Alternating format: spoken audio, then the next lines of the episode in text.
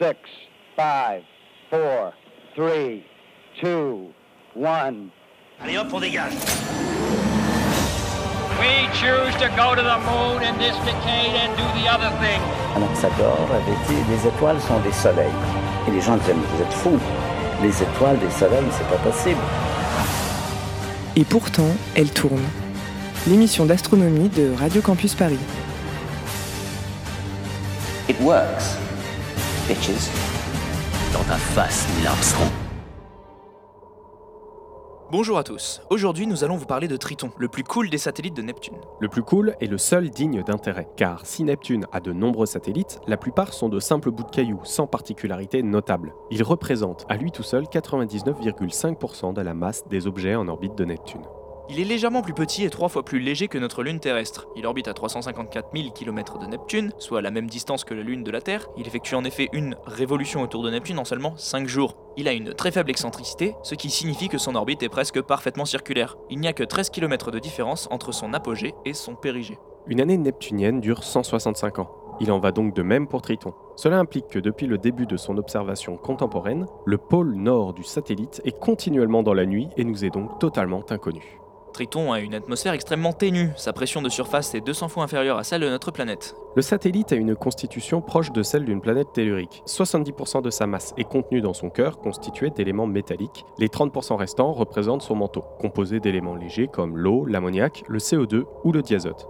Le cœur génère de la chaleur qui pourrait être à l'origine des activités cryovolcaniques de l'astre. En effet, Voyager 2 a découvert des formations géologiques de type caldeira qui seraient formées par l'activité volcanique de Triton. En 1846, l'astronome français Urbain Le Verrier découvre Neptune grâce au calcul de son orbite. Et c'est seulement 17 jours après cette découverte que l'anglais William Lesson découvre Triton. Depuis lors, l'exploration de Triton et plus généralement de tout le système neptunien est extrêmement réduite.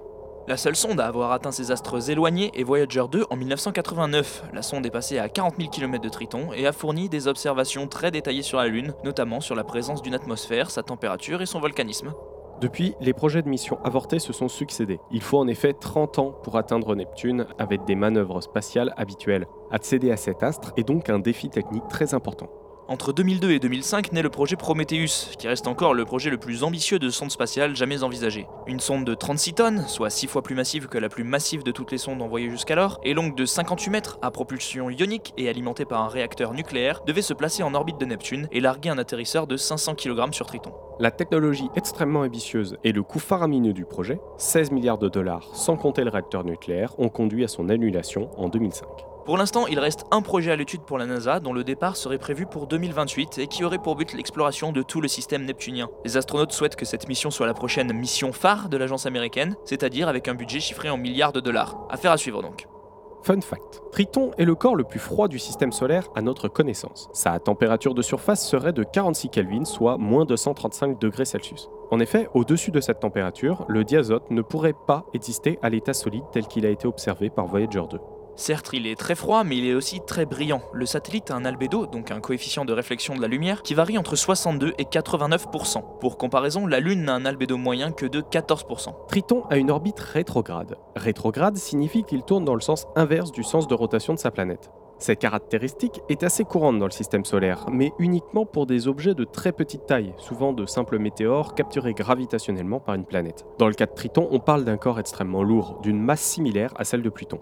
Les scientifiques pensent donc que Triton ne se serait pas formé autour de Neptune, mais serait issu de la ceinture de Kuiper, l'anneau de matière qui compose le système solaire externe. Il aurait été à l'origine une planète naine, comme Pluton ou Eris, et aurait été capturé par Neptune il y a plusieurs milliards d'années. Son sens de rotation rétrograde aurait eu comme conséquence de le ralentir et de le circulariser sur son orbite, à tel point qu'aujourd'hui, Triton est le seul des satellites majeurs du système solaire à se rapprocher de sa planète.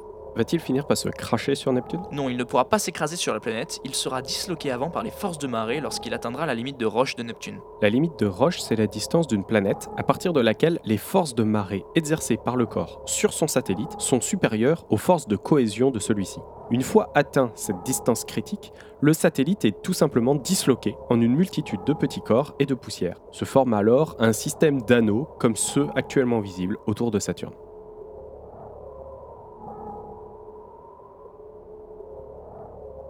Merci à tous de nous avoir écoutés. Nous vous retrouverons le mois prochain.